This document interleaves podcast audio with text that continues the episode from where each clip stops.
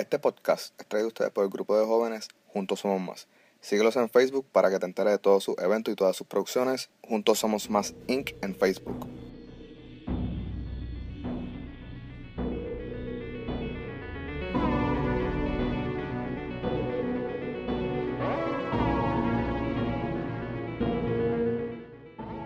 Saludos mi gente y bienvenidos a otro episodio del podcast favorito de todos ustedes de True Crime en español al momento de Anthony nuevamente con ustedes para traerles una nueva historia a este gran podcast que como les digo es mi vehículo de sacar toda la loquera que está en mi mente y ponerla aquí. Este quiero primero que nada disculparme con, con, todos ustedes los oyentes porque el pasado jueves y viernes no saqué el podcast a tiempo. Honestamente tuve muchos problemas con, con el episodio. Eh, lo grabé primero, eh, lo grabé sin micrófono porque se me había quedado y dije lo voy a tirar a la grabadora directo y fue un gran error. Pero nada, de eso aprendimos, compré un micrófono nuevo, este, con él voy a andar ahora para arriba y para abajo. So, se me disculpan con eso. Se podía subir, se podía subir, pero honestamente yo no estaba contento con, con, con la calidad del, del, sonido. Y yo soy una persona, como les digo, que yo escucho podcasts como casi 9 a 10 horas al día. Y cada vez que yo escucho un buen podcast y suben un episodio que se escucha mal, yo honestamente lo, lo brinco y pudo haber sido una entrevista, pudo haber sido algún episodio con buena información y yo honestamente lo brinco porque yo no le voy a dar, por lo menos los podcasts que yo escucho, hay algunos que son hasta de dos horas y yo no les voy a dar dos horas matándome, escuchando algo que de verdad el ruido está malo, se escucha mucho viento o la llamada telefónica no, no fue la mejor. Eh, y créanme, como les digo, yo escucho podcasts de entrevistas que se hacen por Skype, de, tele, de entrevistas telefónicas y yo no me quiero ver en la esquina de sacrificar la calidad del episodio por subirlo.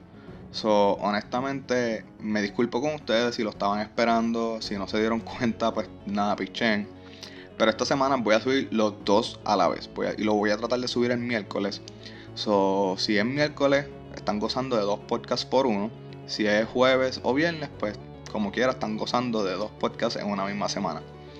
Eh, hoy les quería hablar un poquito. Este, durante el weekend estuve viendo la marcha que hicieron los jóvenes de Parkland que llegó hasta Nueva York. Y estaba súper, súper emocionado por eso, de verdad, porque los jóvenes, porque adolescentes, no, no llegan ni, ni a 19 años, han creado un gran, gran movimiento. Se sintió en todas las redes sociales, se sintió en toda, en todos los canales de televisión. Y eso de verdad me llenó de, mucha alegría. Y yo espero que por lo menos eh, haya algún tipo de cambio. Porque de verdad que es admirable lo que estos jóvenes, estos adolescentes han hecho. Este, eso de verdad, eso me llenó de mucha emoción. Pero de verdad que estas organizaciones hagan algo. Porque ya, ya ya han cobrado muchas vidas. Y yo creo que es hora de dejarnos de... es hora de que la gente en Estados Unidos se dejen de, creer que el gobierno le quiere quitar sus armas. Simplemente una simple, una simple regulación eh, y un background check eh, psicológico decente que determine si la persona es apta para cargar un arma de fuego es más que suficiente. So, eh, yo de verdad espero que haya algún tipo de cambio. Esta semana eh, recibí el primer email este, y súper curioso.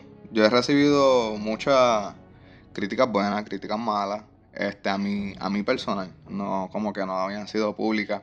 Así, y yo no digo críticas malas, simplemente correcciones, pero obviamente a la persona pues no le gustaba el contenido del podcast. Este, pero nada, es como yo aprendí con mis cortometrajes que no son para todo el mundo. Y pues simplemente hay que conseguir el, público, hay que conseguir la audiencia a quien va dirigida. Y simplemente ese, ese grupo se lo disfruta. Igual con el podcast. Como les digo, hay millones de podcasts que se pueden disfrutar Eh, y este es uno de ellos. Hay unos que son selectivamente para un grupo y otros que pues el grupo no se va a sentir a gusto con el material del, del podcast. Y honestamente yo trato de que el yo trato un montón de no hablar malo en este podcast porque estos casos de verdad a mí me molestan. A mí de, verdad yo quisiera insultar al, al perpetrador mientras yo hablo porque me molesta. Eh, y la pregunta que viene ahora eh, es en base a lo que voy a decir. Los podcasts que yo escucho hablan malísimo, hablan súper malo. Son de comedia, una mezcla de comedia y true crime, pero hablan súper malo. Y honestamente, cuando yo hago esta historia, yo hablaría igual. Las personas que me conocen saben que yo hablo malo y yo hablaría igual, pero de nuevo, estos podcasts que yo escucho, yo los escucho en mi audífono. Yo si los escuchara en bocina, le bajaré el volumen o simplemente no escucharía por, el contenido de, lo que están hablando. Y no es, por lo que, no es porque estén hablando de asesinos en serie, de secuestro, simplemente es que por el vocabulario que usan yo no me sentiría cómodo eh, llevándolo a cabo, yo no me sentiría cómodo escuchándolo eh, ahí al frente de, de, todo el mundo. Eso yo honestamente de verdad este, no, no, no hablo como de verdad me quisiera expresar contra las personas que hacen estos crímenes. Pero me, me preguntan, este, me dicen, saludos Anthony, me gusta mucho tu podcast. ¿Qué fue lo que te motivó a hacer este podcast? Pues básicamente eh, yo estoy ahora mismo viviendo en Orlando desde que eh, vino el huracán María a Puerto Rico. Y yo siempre he escuchado podcasts en Puerto Rico, pero cuando vine acá, que no tenía nada que hacer, ahí fue que me metí de lleno a escuchar un montón de podcasts. Entonces encontré uno que se llama... ¿Cómo fue que yo encontré este podcast?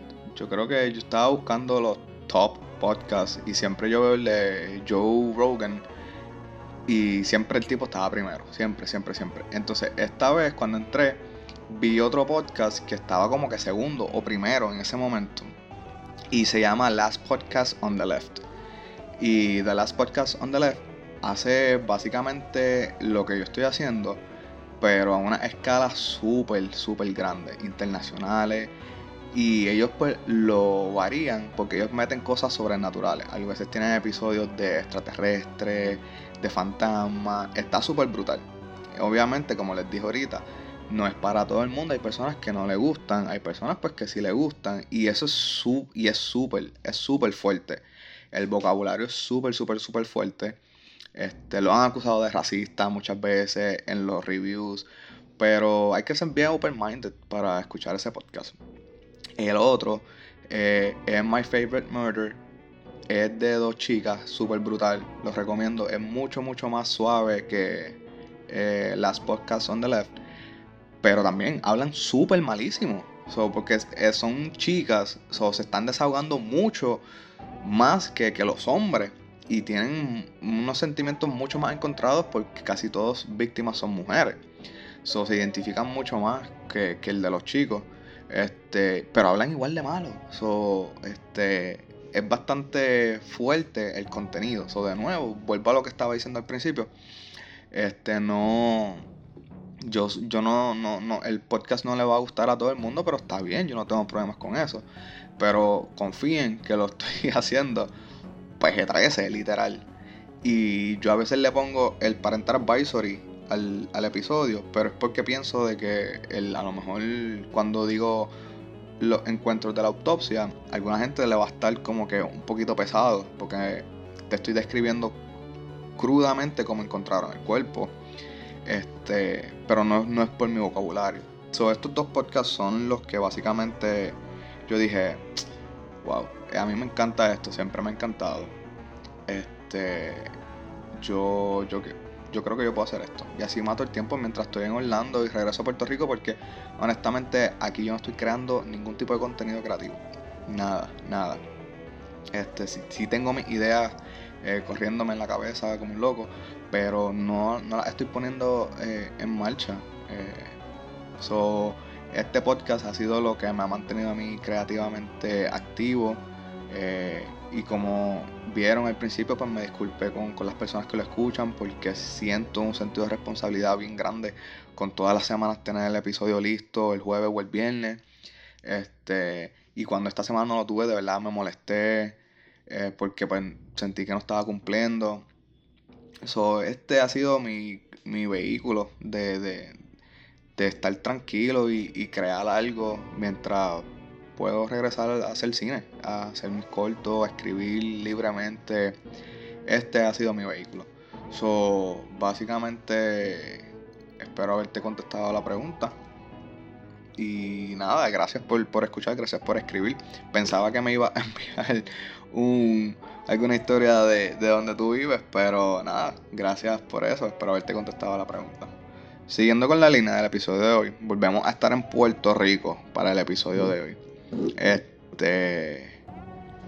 Y honestamente, quiero hacer algo al respecto sobre la situación que, en Puerto Rico estamos eh, teniendo.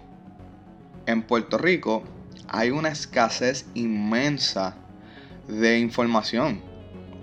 No, no, no entiendo por qué. Mira, el podcast, el episodio de hoy, yo le dedico básicamente como cuatro días de investigación antes de sentarme a escribirlo.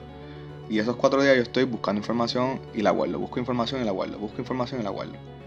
Gente, yo les juro que yo entré como a la sección número 7 de Google y Bing. Y Bing. Y todo era lo mismo. Eran los mismos artículos. Eran los mismos artículos. Y no es la, no es la primera vez que me pasa, pero hoy, hoy quería decir algo al respecto. Porque está bien, yo puedo entender que a lo mejor es un lado crudo de la historia.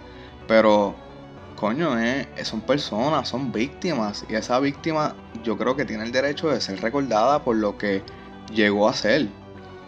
Por ejemplo, yo hoy tengo varias víctimas. Y yo no sé ni dónde nacieron esas personas. Y si esa persona un ejemplo, yo soy de Trujillo Alto. Si una persona que le pasó algo vivió en Trujillo Alto, a mí me gustaría que esa persona fuera recordada por lo poco que llegó a ser en Trujillo Alto, simple. Porque una persona del mismo municipio que yo, y si algún día yo quiero hacer algún reporte o algo para la escuela, o, las o los chamaquitos que vienen detrás de mí en la escuela, no tienen información. Y la internet es, una, es un océano de información pero en Puerto Rico no le estamos dando la, importancia necesaria a estas personas. Y honestamente yo de verdad pienso que estas personas deben tener un espacio en la historia y cultura de Puerto Rico. Porque vamos a ser realistas, la historia que nosotros recibimos en la escuela es malísima. ¿Sabes? Nosotros no, nosotros no tenemos mucha información de, lo que pasó este, nosotros no tenemos nada de información. Nosotros nos dan más historia de Estados Unidos que la historia de Puerto Rico. Este, so, yo creo, yo no estoy diciendo que le den este tipo de historia a los muchachos en la escuela, pero sí por lo menos tener un archivo, un archivo en alguna biblioteca, en alguna página web donde, mira, esta persona murió de esta manera y eh, nació tal día llegó hasta la, hasta la superior, estudió en esta escuela superior, tenía tantos hermanos, algo así. Y no lo digo por porque me hagan a mí el trabajo más fácil, lo digo porque de verdad estas personas fueron tuvieron tiempo y espacio en nuestra en nuestro municipio y yo de verdad pienso que se les debe se les debe guardar un poquito de, mira esta persona fue y fue una víctima de tal persona y pues lamentablemente la persona pagó por eso. O lamentablemente la persona sigue absuelta y no sé, es un cold case, no sé, es un caso que se cerró porque nunca encontramos eh, el culpable. Pero se sabe, no fue una persona que el tiempo, y créanme, yo le estoy hablando en los 2000, so, esto no, no ni en los 70 ni en los 50, esto es en los 2000. So, honestamente yo pienso que estamos bastante escasos de información de estas personas. Eh, pero no voy a seguir hablando de esto, vamos a seguir dándole, vamos a comenzar a darle a esta historia, porque si no, sigo hablando de los problemas que tiene Puerto Rico al momento y ahora con lo del bono de Navidad, créanme que me voy a desviar del, del tema original del podcast. So, vamos a seguir dándole esta historia. So, vamos a conocer esta historia.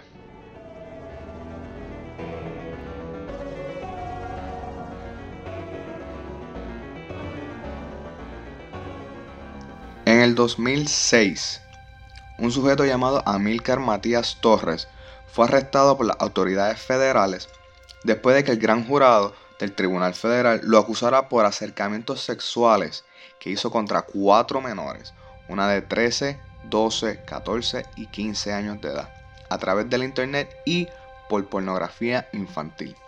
Por esos casos, Amílcar fue hallado culpable y la jueza Aida Delgado lo condenó a 20 años de cárcel con tratamiento psiquiátrico y 35 años adicionales bajo supervisión.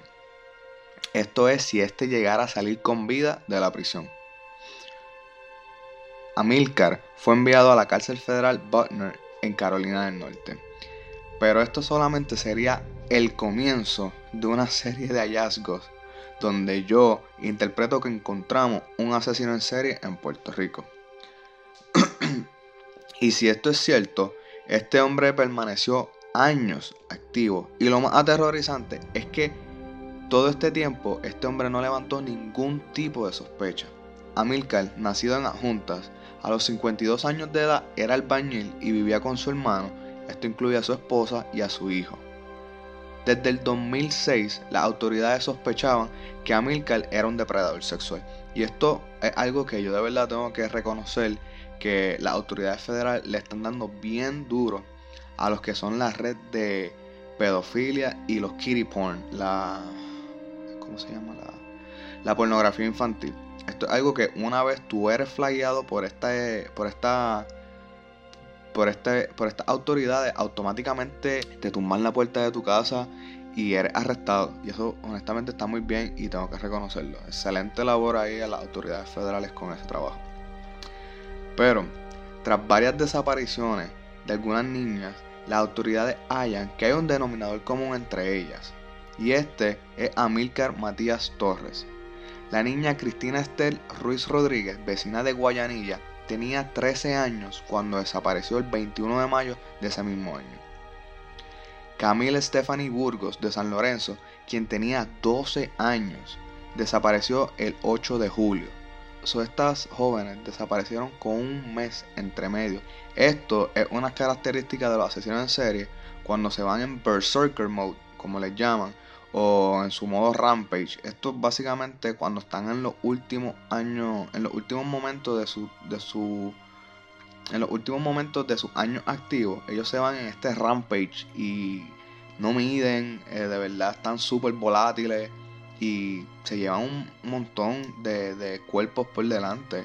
Eh, Bondi se llevó cuatro mujeres en una misma noche, si no me equivoco eran cuatro, en la Universidad de Florida en Tallahassee.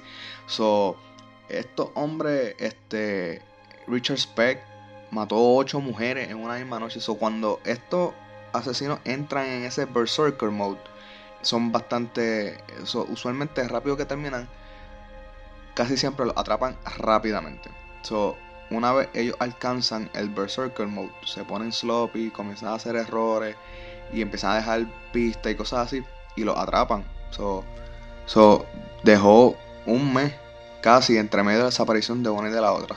de verdad, eh, ya él estaba en los últimos momentos de ser el activo en las calles. Cristina fue vista por última vez en Guayanilla el 21 de mayo del 2006. Desapareció durante la noche y nunca más se supo de ella. Ella vivía con sus abuelos en el momento de su desaparición. Le gustaba socializar con personas en salas de chat, algo súper normal en esa época. So, ¿quién, ¿Quién no recuerda Messenger? ¿Quién, no usó Messenger? Todo el mundo usaba eso. So, ella, honestamente, yo pienso que estaba súper eh, bien para su, su, su, etapa. Porque estaba usando cosas sumamente que todo el mundo lo, lo, estaba usando para ese momento. Las autoridades creen que Cristina pudo haber sido una de las víctimas de Amilcar. su desaparición sigue sin resolverse. Camille Stephanie Burgos tenía 12 años cuando salió de su casa en San Lorenzo el 8 de julio del 2006. Camille desapareció de San Lorenzo, Puerto Rico a las 9 de la mañana el 8 de julio. Se fue de su casa cogiendo solamente su teléfono celular y nunca regresó. El cuerpo de estas dos jóvenes desaparecidas al momento no ha sido hallado, pero esto no fue la causa para el arresto contra Milcar, porque ya Milcar se encontraba arrestado por el kitty porn que, que lo habían arrestado tiempo atrás. Pero esta tampoco sería la primera vez que Amilcar tiene un encuentro con las autoridades. Matías Torres aparece ser fichado por la policía por un delito presuntamente cometido en 1995 por el cual enfrentó cargos de escalamiento y violación a la ley de armas. Pero como les dije, esto que pasó con estas jóvenes abrió la caja de Pandora que Matías Torres tenía guardada. Súper psicópata del hombre. En una investigación realizada por el vocero, shout al vocero, que honestamente una de las eh, de uno de los foros que encontré que tenía un buen artículo sobre este hombre, se encuentra que otras dos posibles víctimas y presuntamente sus primeras víctimas. Esta fue su primera esposa, quien desapareció en noviembre de 1989 en la ciudad de Miami, y su segundo suegro, el comerciante Domingo García Hernández, cuyo paradero es desconocido desde octubre de 1992. Eso este hombre está disponiendo de los cuerpos de una manera tan efectiva que nunca, nunca, nunca se ha podido atar uno de los, una de las víctimas contra él. La desaparición de Gloria Esther Santiago pudo haber ocurrido entre el 22 y el 23 de noviembre de 1989. Según recuerda su hermana Rosa, ambas compartían un hogar en el norte de Miami y se alega que Matías pudo asesinarla en la fábrica donde ambos trabajaban, ya que las maquinarias pudieron ser el lugar perfecto para disponer del cadáver. Hay sospechas que se lanzó al horno que había en la fábrica que se usaba para derretir metales, ya que esta fábrica era de ventanas de aluminio.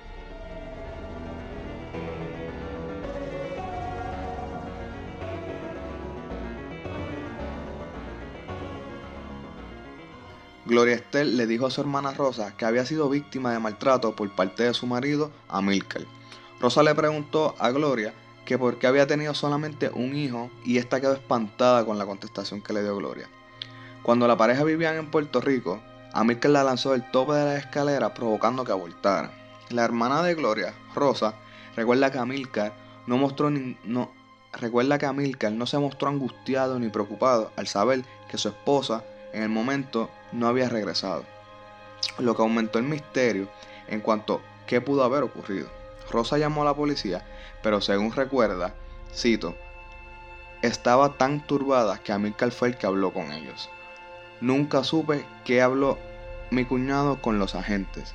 Tuve el número de la querella, pero con el tiempo lo perdí.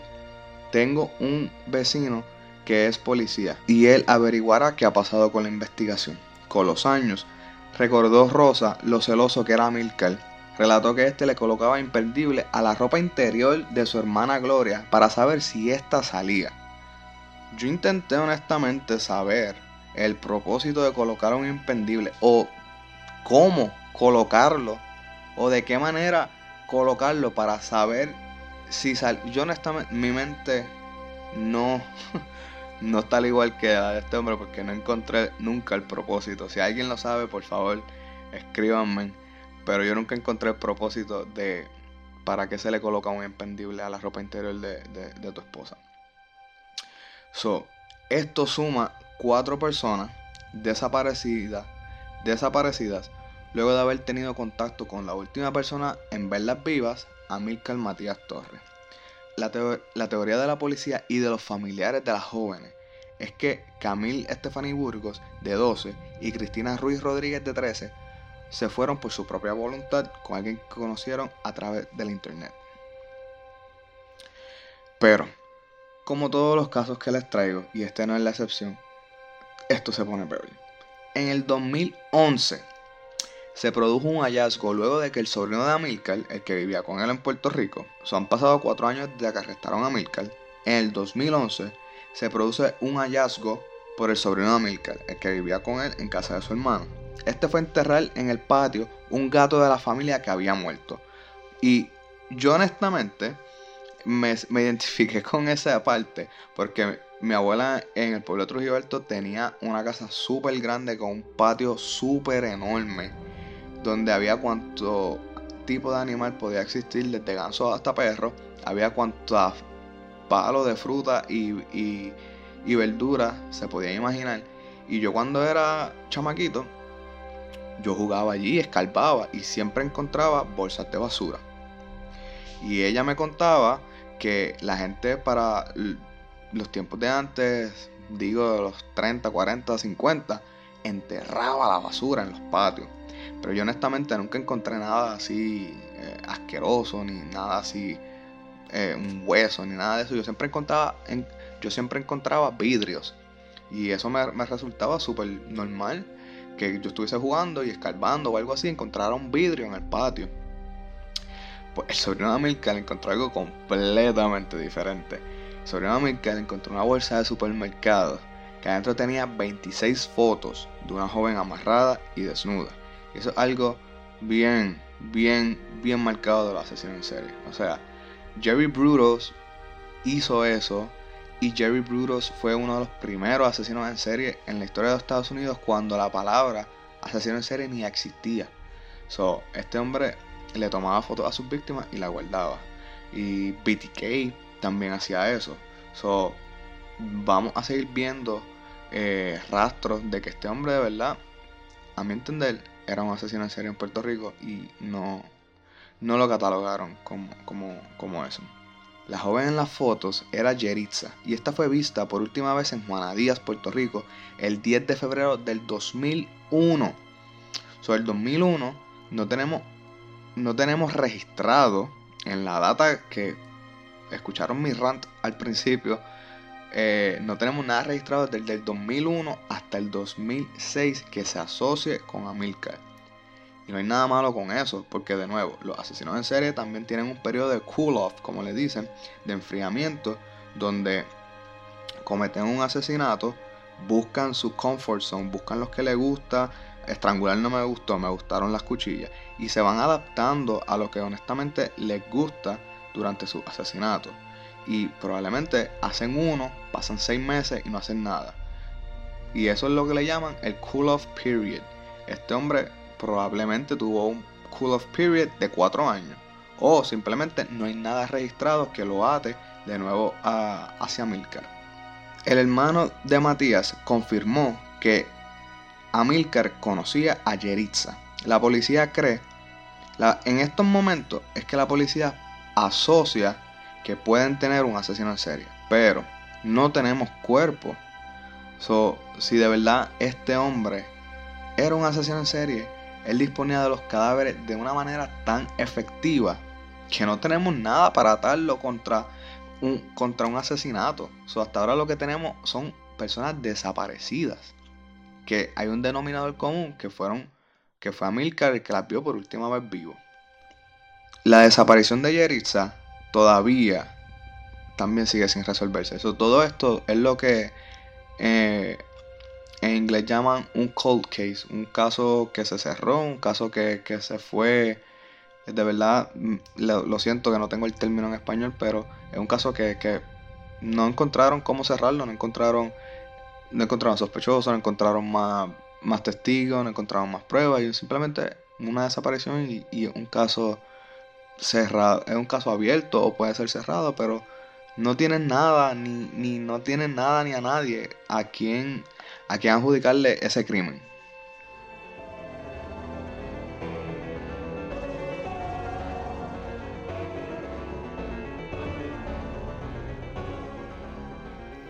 La familia Yeritza piensa que ésta conoció a alguien a través de un servicio de mensajes durante videos musicales yo creo que el demográfico de esta de este podcast todos vimos videos musicales con los mensajes corriendo en la parte de abajo del televisor. Y yo creo que todos enviamos un saludo a un pana o hicimos broma en esos mensajes. So, esto es súper, súper, súper creepy.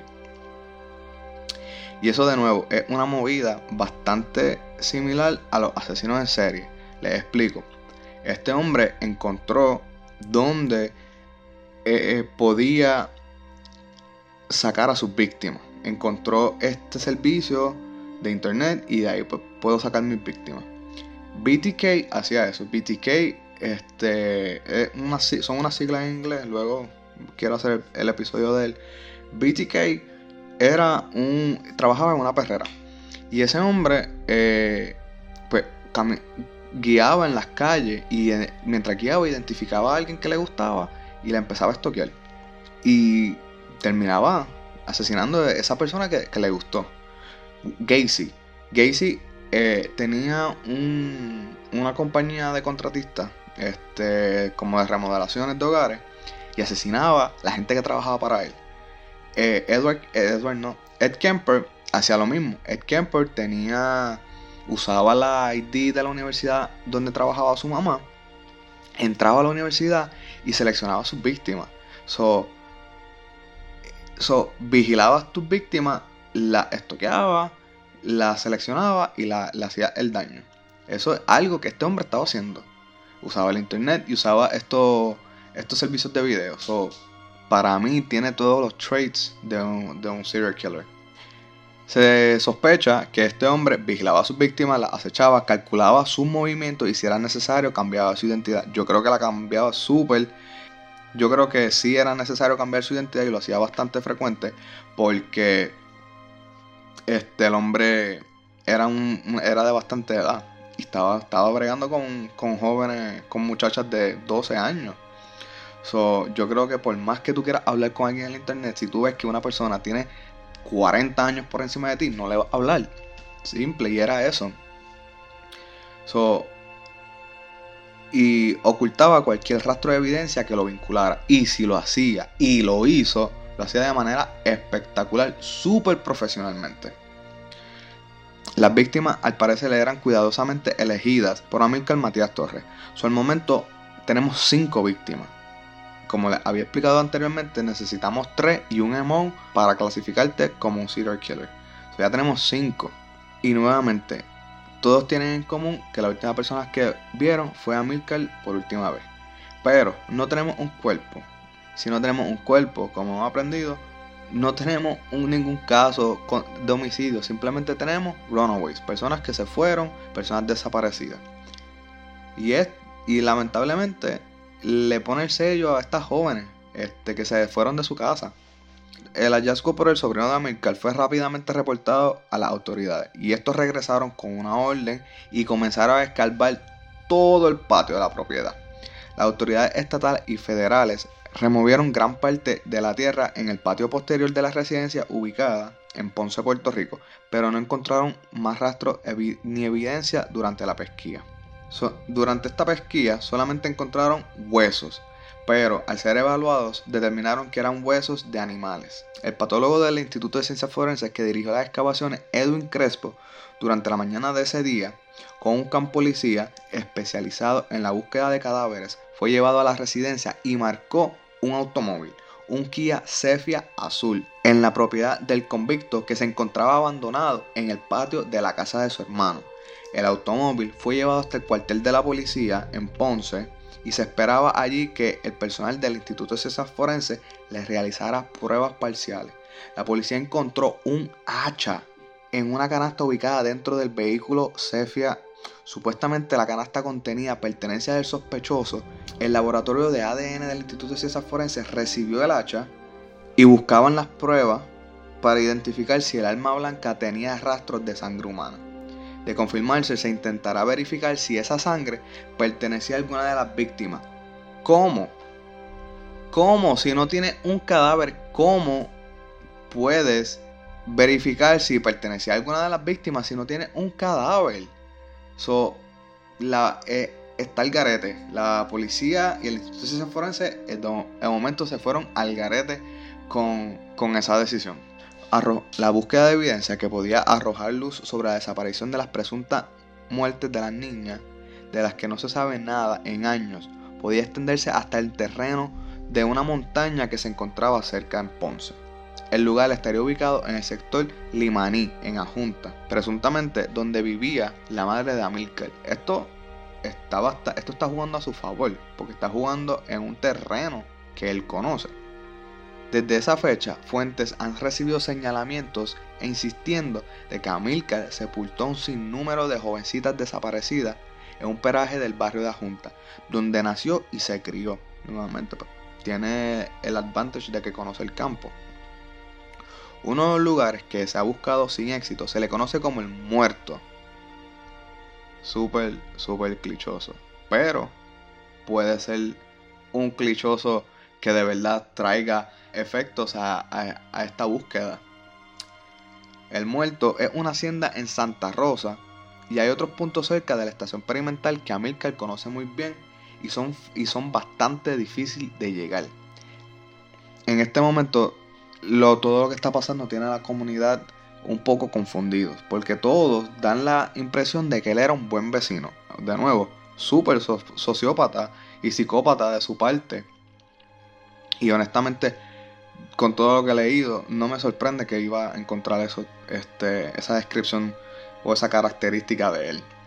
Vecinos inmediatos de la casa donde vivía Matías Torres tenían una buena impresión similar. Cito, no puedo hablar nada malo de él, compartíamos como en familia y nunca vimos nada inusual. Completamente normal de parte de un sociópata. Completamente normal.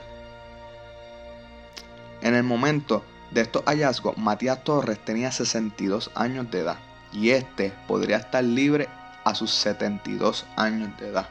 ¿Por qué? Porque él está solamente preso por el kitty porn, por, por estar eh, buscando jóvenes en, redes de pedofilia. en este momento no se le puede. Eh, no, se, no, se no se puede hacer una, una convicción por estos cinco desapariciones. Son ni, por secuestro lo pueden, lo, pueden culpar porque no hay nada que, que, lo, que lo vincule a él con estas cinco personas que hemos encontrado aquí. Para Yajaira Renta Soto y Gisela Ponte Soto, las hermanas de Yelitza, que lleva desaparecida, wow, que lleva desaparecida desde el 2001 y quien presume que fue secuestrada por Amílcar Matías Torres, su fe se mantiene en que su hermanita sigue viva. La mujer recordó que desde aquel 10 de febrero del 2001 sus vidas cambiaron para siempre, al momento de que su progenitora tuvo que mudarse para los Estados Unidos para recibir atención psicológica. Cito, Nunca hemos perdido la fe de que aparezca con vida, dijo la mujer mientras lloraba. Igualmente, su hermana Giselle expresó que lo único que piden es que Yelitza aparezca viva o muerta. Renta Soto narró que su hermana era bien reservada, que nunca mencionó en el hogar que mantenía una amistad con el convicto y que el día en que desapareció les dijo que iba con una amiga a unas piscinas. Cito, una madrugada ese hombre nos llamó y me preguntó que si yo amaba a mi hermana. Después no supimos más de él. Eso este, eso lo hizo Ariel Castro también, se me olvidaba casi, que llamó a la, a la familia de Amanda Perry. Este, eso, eso súper, súper, súper, súper. Este hombre es un psicópata completamente. Igual que Rosa, la hermana de su primera esposa, eh, la desaparecida esposa de Amilcar, dice que no pierde la esperanza de que antes de salir de la cárcel o cuando salga, Amilcar hable sobre la desaparición de su primera esposa y del comerciante. Así como el caso de las otras tres jovencitas, el de su primera esposa y el de su suegro, son casos que todavía no se han resuelto.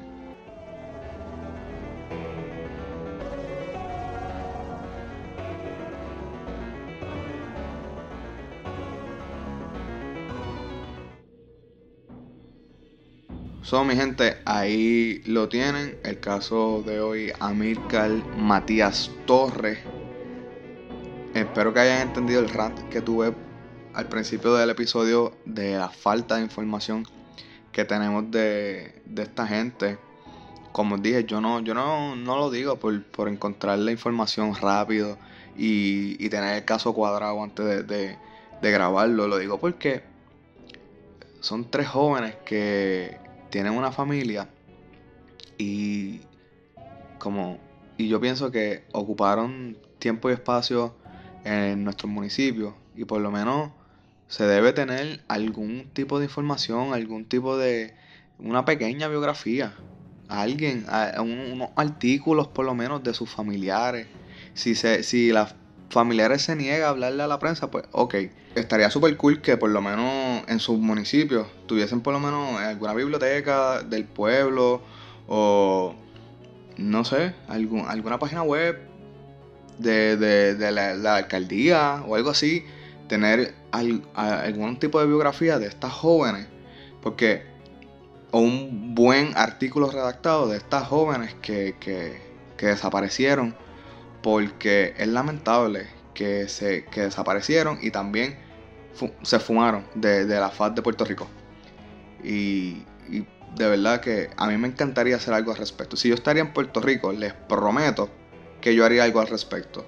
Yo me iría a conseguir estas familiares y haría una buena biografía de estas personas para las personas que, vengan después de mí y, quieran conocer un poco más, tengan la facilidad y tengan la fuente de, de mira, esta persona le pasó esto y esta, esta fue esta persona mientras estuvo viva. So, igual a Milcar. ¿Qué era Milcar cuando era joven? ¿Qué le pasó cuando era chamaquito? ¿Cogió un cantazo en la cabeza? Eh, o si desde chamaquito demostró patrones de, de, algún, de los asesinos en serie que usualmente tienen los tres patrones que juegan con fuego, maltratan animales y se orinan en la cama. Y esos son tres patrones bien marcados en todos los asesinos en serie en la historia de los Estados Unidos y de la historia del mundo. Todos tienen esos tres patrones.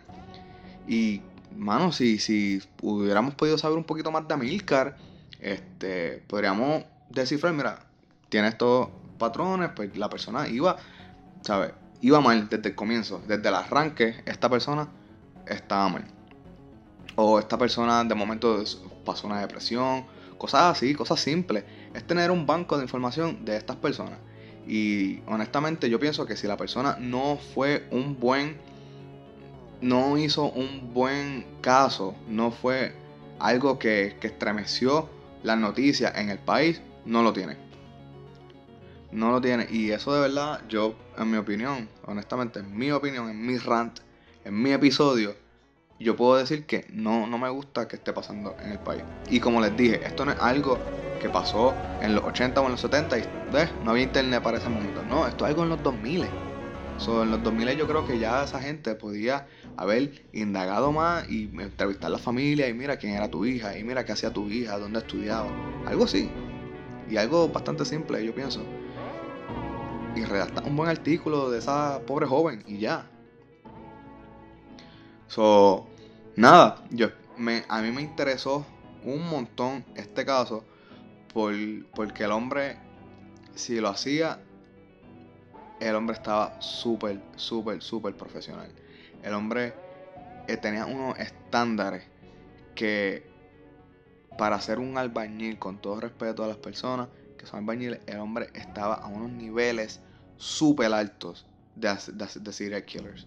So, me sorprendió desde que lo desde que leí el nombre me dio súper curiosidad desde que empecé a conocer wow pero espérate este punto ata con este ata con este y todos si ponemos una pizarra y ponemos la foto de Amilcar y sacamos un mapa concepcional hacia abajo todas las otras líneas conectan con Amilcar. So de verdad el hombre está este para mí cometió esos asesinatos para mí eh, salió de esos cadáveres de una manera que, no se encontraron, si fueron, si fueron eh, enterrados, de verdad que, lo supo hacer y no hay nada que lo vincule contra esos casos. So, ahí tienen el caso de Amilcar Matías Torres y una vez más. Yo, yo salí con esto y yo ni, ni cuenta me he dado, pero que lo estoy usando mucho, pero es que nos volvemos a dar cuenta que siempre es quien menos tú crees que es. Esos vecinos no pensaban nada de eso, su hermano. O sea, está, es fuerte. nada, mi gente. Este. Nos vemos este, en otro episodio de Al Momento de. Se cuidan. Acuérdense, por favor, darle rate, subscribe y share al podcast. Por favor, denle share, like y subscribe si todavía no lo has dado. Te lo voy a agradecer. Este, busquen otros podcasts que hay un montón, hay un montón eh, de podcasts para todo lo que tú quieras escuchar. So, nos vemos la semana que viene en otro episodio de Al Momento de. Y recuerda, si tienes una historia, si tienes cualquier pregunta, lo que tú me quieras decir, envíalo al momento de gmail.com. So, nos vemos la semana que viene en otro episodio de Al Momento de. Se cuidan, mi gente.